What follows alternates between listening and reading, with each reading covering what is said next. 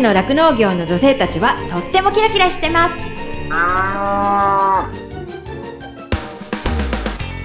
広尾町で酪農家をしています。マドリンこと住倉まどかです。十勝ウーマンフロンティア。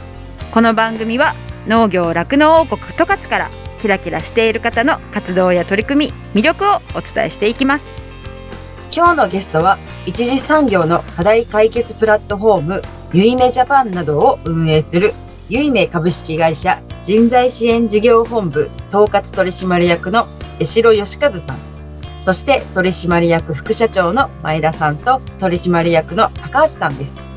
今年の6月に夫府町で沖縄のアーティストのビギンさんのコンサートが行われました。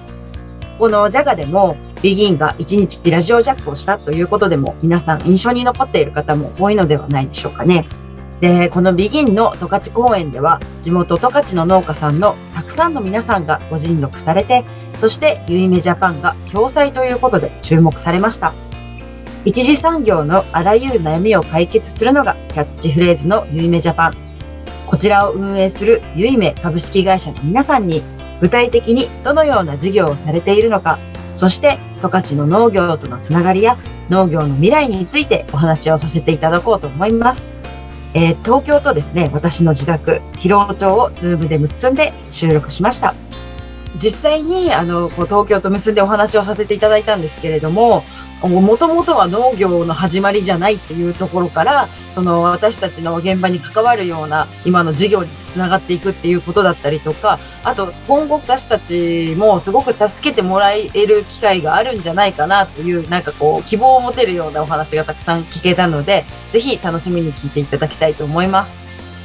十勝ウーマンフロンティア。この番組は JA 広尾、北海道酪農のサポーター、日展配合資料、公園のゼノアック日本全薬工業 JA ネットワーク十勝。十勝ごちそう共和国。以上の提供でお送りします。日展配合飼料は酪農家の笑顔と乳牛の健康のためにこれからも北海道の酪農をサポートしていきます。人も動物も満たされて生きる喜びを。日展配合飼料。動物未来見つめる広がる。ゼノアック日本全薬工業は動物が持っている未来の可能性を見つめ見出し。動物と人間との関係が今よりもっと輝かしく素晴らしいものに広がっていけるようチャレンジし続けます。十勝ウーマンフロンティア。十勝の酪農業の女性たちはとってもキラキラしてます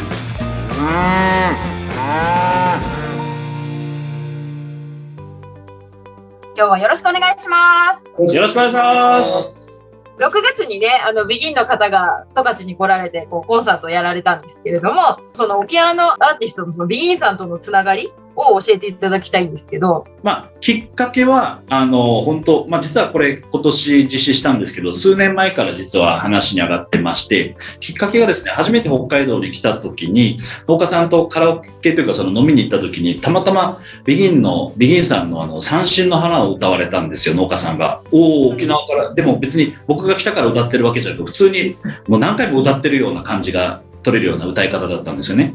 で、この農家さんが帰って、また別の農家っぽい人が来たら、また歌ってらして、そこで、ビギンさんの曲が北海道での、しかも帯広農家さんでこんな歌われてるんだっていうところから、我々の中でアンテナとしてビギンさんがあの立ちましたと。で、一方、ビギンさんの今、リーダーの栄翔さんっていう方がいらっしゃって、そこがその方があのアーティストでもあるんですけど、地元の石垣島で農業もされてるんですよね。で、農業にすごいその思い入れがあると。で、えっ、ー、と、全国ツアーで札幌までは、あの、行かれるんですけれども、そこから先っていうのが、なかなか接点がなかったというかですね、機会がなかったので、我々とその、もともとビギンさんっていうところのそのつながりと、その、いわゆるビギンさんも農業っていうのがありましたので、今年、あの、3月ですね、企画を立ち上げて、帯広で、その、一緒に、あの、やりましょうと。で、農家さんだったり、漁師さんだったり、そういった方々を帯広にお呼びしてですね、で、そこで歌っていただくということを企画しました。で、3月もともと予定したんですけど、まあ実際のは延期になってですね、コロナで。で、6月に実施して、で、いった背景がございます。はい。ですので、もともとその直接知り合いだったわけではなかったってことですか？それでいくと、もともと、はい、昔あの、私が音楽系の雑誌の編集長をやってたことがあって、その絡みで、まあ、知り合い、もともと知り合いでした。面識はあって、はそれでそういうこう十勝の農農家さんで意外とこうみんなビギンさんの歌歌ってたりするんだよみたいな話をされたってことですか？あの、沖縄の人たちも北海道へ、あの、ビギンさんも、あの、ま、いつも札幌公演の時だけは家族の方連れてこられるんですよ。へえやっぱりその、やっぱり雪に対して、まあ、で、ちょうど雪がまだある時期にいつも札幌公演。大体札幌公演がいつも3月、2月とか3月でやるんですね。で、雪を見せたいしっていうんで、えっ、と、札幌公園には家族を連れてらっしゃるっていうのは知ってたんですけど、さっき江代が申しましたように、その、帯広の農家さんとカラオケに行ったら、結構皆さんがビギン歌ってて、ビなんでビギンいや、沖縄、冬仕事頑張って冬雪で少しあの忙しくなくなったら沖縄旅行よく行くんだよね、みたいなところで、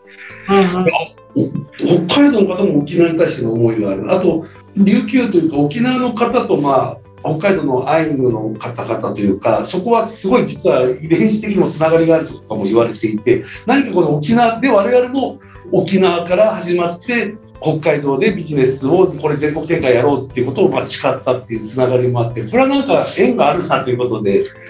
で、メンバーにお話をさせていただいたら、いや、実は北海道、札幌でいつも終わっちゃうんだけど、もっと違うエリア行きたいんだよねって話になって、じゃあやりましょうよっていう話で実現ですね。へえ。え、なんかこれには、その皆さん、そのゆうめさんも共催という形でやってたんですよね。それでその直接関わった農家さんも何かいらっしゃったみたいな話を聞いたんですけど、そんなことそうですね、あの、えっ、と、何名かですね、ちょっとこう、やっぱりビギンさんも地元のお農家さんなり漁師さんなりと一緒に盛り上げるみたいなことをやりたいと、通常のまあ全国ツアーというよりはもう少し、あの、そんな大きいホールじゃなくてもいいので、っていうことがあって、で、地元の方々に何件かこう、我々で、例えば目黒の尾藤さんと、め尾藤さんの尾藤さんとか、あとは、なまらとかちらさんという、小山ああ、メモですね。メモの方とか、えっと何名かにご連絡をしたら、いや、ビギン好きすごい好きだよねってなって、まあ、そこからいろんなちょっとこうお声がけをいただいたりして、今回、そのジャガさんですとか、あとは勝前さんにもご協力をいただいている中に、勝前さんのあの編集の方から、実はあの十勝にそのエーサーを踊るサークルがあって、うん。エーサー隊の方々がいて、帯広のお祭りで時々歌ったりしてるますよっていうのを聞いて、で、マネージャーとも相談して、いや、その人たち、帯広の、地元帯広の人たちが舞台で踊ってくれたら嬉しいよねってなって、エーサーサークルの十勝の方に、えーとこんにちはって言って、ビギンでライブを予定してるんですが、踊りませんか？って言ったら、これ、ドッキリカメラじゃないですよねってなって、いや、本当なんですってなって、いや、もうそれはぜひ、いつもビギンをかけながら練習してるので、お。祭りで発表してたんだけど、本物のビギンのステージで踊れるチャンスが来るとはまさか思ってませんでしたみたいな形で、涙涙ですね。そうなんです。まあ本人たちもすごかった、当日はね、すごいもう感動されてて、で、当日そのメンバーの方々が連れてきたちっちゃい3歳ぐらいの子かな、なんか、ステージの前まで走ってっちゃって、あの、踊り出しちゃったんですよ。そしたらそのボーカルのもう演奏さんがその子に感動しちゃってもうその構成上もすごいいじり倒したんですけど終わった後楽屋裏でその子にも会ったんですけどもう一回3年後ぐらいに戻ってきてくれたらその子えそのサークルに入れて今度は本当に踊らせるみたいな話ででディギンさんこれそしたらもう3年後ちょうど。えー、と35周年記念なんでで35周年あ3年後もう一回十勝来ますよみたいなのがそこでまた決まったりとかまあなんかすごい、はい、それも決まりですかもうあの人たちがあの口約束守るんで多分決まりだったんですけどえー、それはちょっと今から楽しみですね。そうですね。私も練習しようかな。あぜひぜぜひぜひ。何か絡んでください。十勝ウーマンフロンティア。結構よくあのテレビとかでもその沖縄の人の気質となんか北海道の人の気質って似ているとかって言いますよね。うん。ちょっとこう時間にこうルーズというかやんわりしてるっていうかその飲み会も時間通りに来ないみたいな感じだったりとか。そういうのってよく言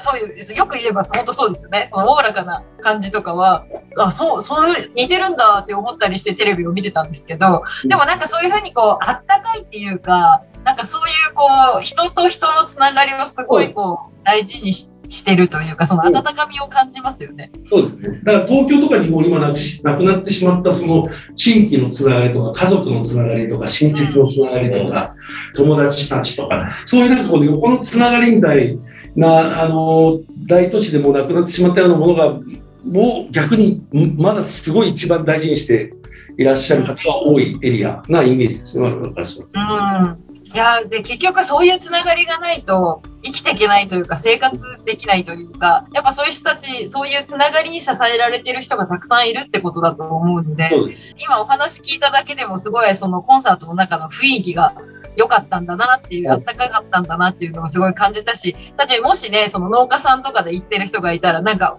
私も農家だよって思ってる人とかもいたかもしれないですよね。うんうんそうですね。え、これちょっともうちょっとこう、早くにしてたら私も行きたかったな。なんか、次そのなんていうの30 35周年の時ぜひお願いします。そうですね、35周年の時は何かこう、あの、準備をしないとダメだなって今思いました。ありがとうございます。えー、でもその時にね、そのジャガでも本当、あの、一日電波ジャックみたいな感じで、一日そのメンバーの方が朝から晩まで、あの、番組に出てらっしゃるんですもんね。今回はそのメンバーの方皆さんご家族で来られてたんです。えっとね、今回は、えっと、家族では来てないです。ただ今、ドラムが、栄翔さんのご長男が、もうドラム、まあ、サポートで、あの、自分もバンドやってるんですけど、家族がもうバンドの中にまで入ってきちゃってるんで、まあ、ビギンは3人なんですけど、そのサポートメンバーとして息子が入ってるっていう形で、あ今回あ、ツアー。父の背中を見ながらというところですね。そうですね、そうですね。あでも調子に乗って、あの、ソロで、あの、お父さんから、あの、言われて、せっかくだからお前歌えとか言われて、一曲ソロで歌ってましたけどね。あ、あ、そうなんですか。えー、いや、なんかいいですね。その、普段農業をやられてるお父さんの姿も見つつ、こういう人前で歌を披露するお父さんの背中を見てるってことですもんね。そうですね。だからまあ、その 3, 3年後っていうか、23年、24年から、24年、25年の春になるのかな、35周年。まあ、あの、その24年か25年になると思うんですけども、多分そこまでには、今回のですもう決意彼らもしてたっぽいんですけど、なんか土の歌作ると思うんです、彼ら。土の歌、ええ。土の歌作る、作りたいって言ってましたから。土、え、それは何ですか？その、沖縄の土ってことですか？いやいや、その、農業の農業としてのなんかこう、土があってこその、こう食べるもの、い食べるものを作ってるぞっていうことはいですね。えーなんかそれちょっと本当もっと農業のこととか言ってほしい。うん、そうですねそうする。と、なんだろうな、私たち生産者もなんとなくこう身近に感じるから、うんうんうんなんかより気持ちを入れて、あの、歌を聴けるというか、なんて言うんだろう。まあ、それはちょっと言い方が、あの、上手じゃないですけど、いいまあでも、栄翔さんとは多分、またどこかで、どこかでって言っても、そんなに遠くない、あのータイミングで、農家さんとのこの、オンラインのなんかイベントみたいなこと多分ちょっとやると思うんで、その時ぜひ入ってください。え、面白い、嬉しい、楽しみ。その生産者ってそのどんなものを作ってても、あの、そういう思いを持ってやってる方って、やっぱね、なんかかっこいいなって思うし、そういう方がこう伝えてくれる音楽だったりとかって、なんていうのかな、やっぱどうしてもこうやってる方って伝えるのって上手じゃないんですよね。だから歌だったり、そういうふうにこう、聞かせられる人とか伝えられる人が、ね、私たちの思いをこう、ある意味代弁してくれてる、そういう形の方がいてくださると、すごく心強いというか、それでこう、なんて言ったら、農業ってかっこいいんだぞみたいなところを、まあ自分自身もそう言っていきたいけど、そういうあのね、その影響力のある方が言ってくださると、違うと思うんですよね。まあそうですよね。うん、で本当に日本の方々の農業とか酪農に対するイメージをよもう変えたいんですよ。よくしたいっていうか変えたいというかもっとこうあの楽しいとか魅力のあるお仕事なんだよってことを感じてほしいってずっと思っているのでそういうことを皆さんと共にというかねちょっとすごいこう生意気ですけどそういうふうにこう皆さんと共にこの業界を盛り上げたいっていうふうに思っているので何か本当に今度機会があったらまた一緒に何かができたらいいなと思います。お願いします。お願いします。はい、ありがとうございます。え、実際その公演というかね、コンサートされて、なんかその周りからの反響とかもあったりするんですか？なんか本当にさっき言っていただいたように、今回の公演が、あのまあ、我々が見てもすごいなんかあったかいライブになったんですよね。だから、もう本当ただただ感動したとか、泣いたとか、なんかやっぱりすごくその、やってよかった、言ってよかった、あの、すごくこうお褒めの言葉というか、感謝を よくやってくれたというか、はいろんな方からいただきました。うーん。やっぱその生産者の方にも何かこう、ぐぐっと刺さるようなものもあったってことですね。そうだ、そうだと思います。はい。うん。それちょっとあれですね、オンラインイベントとかやる場合は、なんかここでも告知させていただいてもいいですか？あ、もちろんぜひ、ぜひお願いします。もしかしたら本当に農家さんとかも聞いてくださってる方たくさんいらっしゃるのかもしれないし、うん本当に十勝にねこう根ざしたあのラジオ局でもあるので十勝の方たくさん聞いてくださってると思うんですよね。うんなのでなんかこうそういうふうに皆さんが楽しくなるようなこうイベントだったら、あのぜひみんないろんな人に知ってもらいたいなと思うのでそうですね。もしあの決まったら教えてください。はいぜひぜひよろしくお願いします。あの反響が良かったあの調査としてあの例えば北海道で帯広で営業をかけた時に「ゆいめです」って言うと「ああのイベンターでしょ？ビギンさん連れてきた。ありがとう」っ てちょっとあのそそうです？みたいな。もうねそういう意味でやっぱ伝わっている。いやいい意味でですね今回すごい良かったんだなみたいな。うちのあのかみさんが言ったらしいよ。みたいな感じで、はい、あやっぱこれ継続してやってったら広がるなっていうのは感じましたね。そうですね。本当そうですね。そういう、ちょっとお名前聞いただけでそういう風に出てくるっていうのは、今今度はね、あの、誰か人紹介してくれるんでしょとかい う、ちょっとあの狙いが外れちゃってあの十勝地区でゆいめといえばああ人材のゆいめさんですねって、えーいう方向に行きたかったんですけどあのイベントのちょっと曲がってっちゃったっていう。いやもうきっかけ、もうゆいめさんって名前を知られたから、次はもう、そうですねあのそうですそうです。そうです。はい。人材派遣でしょっていう風に、あの、広がっていくと思います。十勝ウーマンフロンティア。十勝の酪農業の女性たちはとってもキラキラしてます。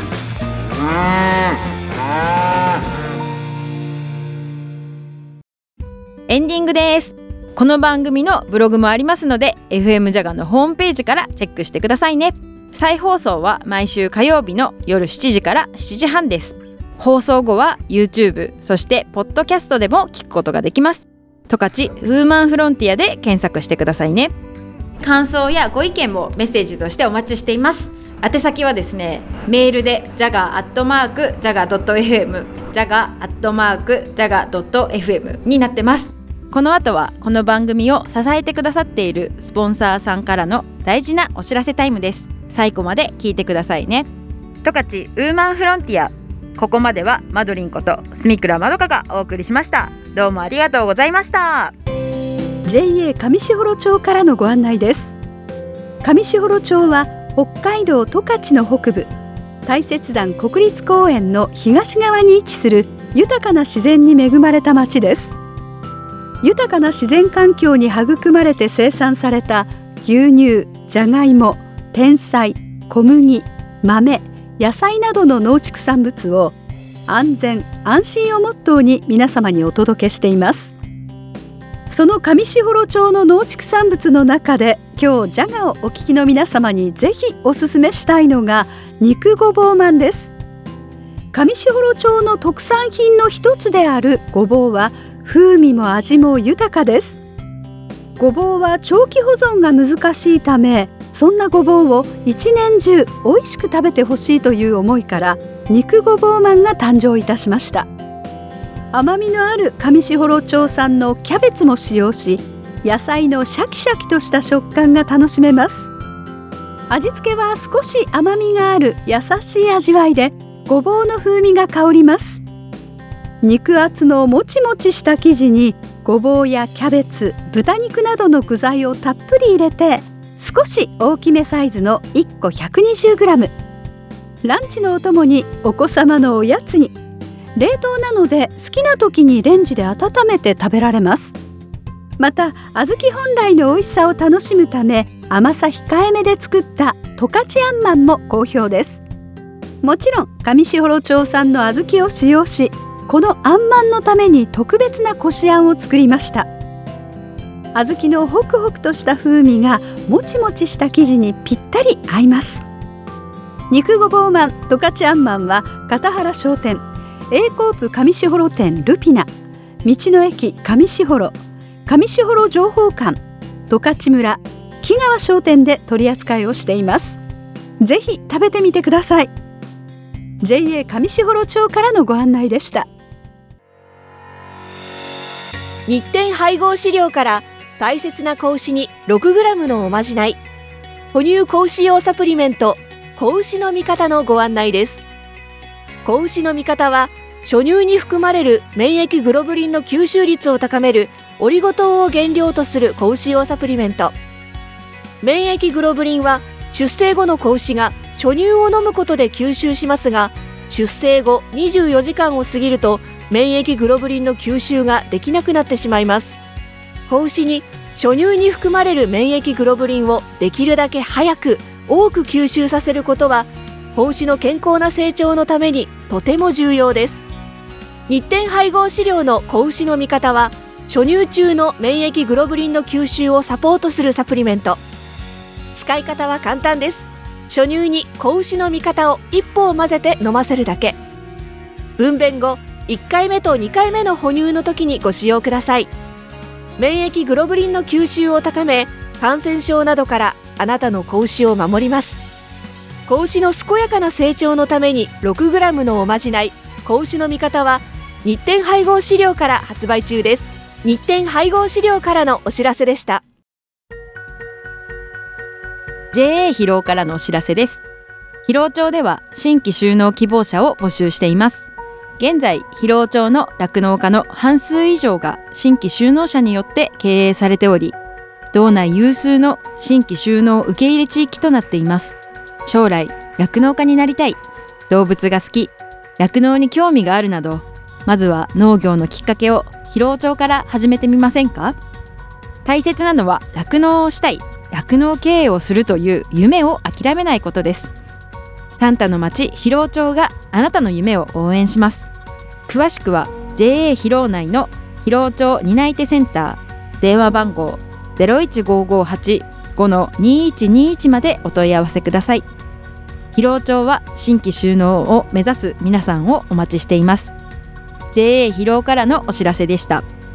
私自身もですね広労町で酪農していてその仕事自体はそのまあ、冬はね寒かったりとかあと大雨が大変とか大雪が大変とかすごい大変なこともいっぱいあるんですけれどもそれでも頑張ろうっていうふうにさせてくれる牛たちとあと一緒にこう頑張れる仲間がいるっていうのがすごく大きくってそういう仲間がいるからこそ続けていきたいしここに住んでいきたいなっていうふうに感じれたところでもあるのでその人の温かさが自慢の広労町でねぜひたくさんの人に酪農を始めてほしいなっていうふうに思っています。動物未来見つめる広がる。ゼノアック日本全薬工業は動物が持っている未来の可能性を見つめ見出し動物と人間との関係が今よりもっと輝かしく素晴らしいものに広がっていけるようチャレンジし続けます。日展配合飼料は酪農家の笑顔と乳牛の健康のためにこれからも北海道の酪農をサポートしていきます。人も動物も満たされて生きる喜びを。日展配合資料。十勝ウーマンフロンティア。この番組は JA 広労北海道酪農のサポーター。日展配合資料。公園のゼノアック日本全薬工業。JA ネットワーク十勝十勝ごちそう共和国。以上の提供でお送りしました。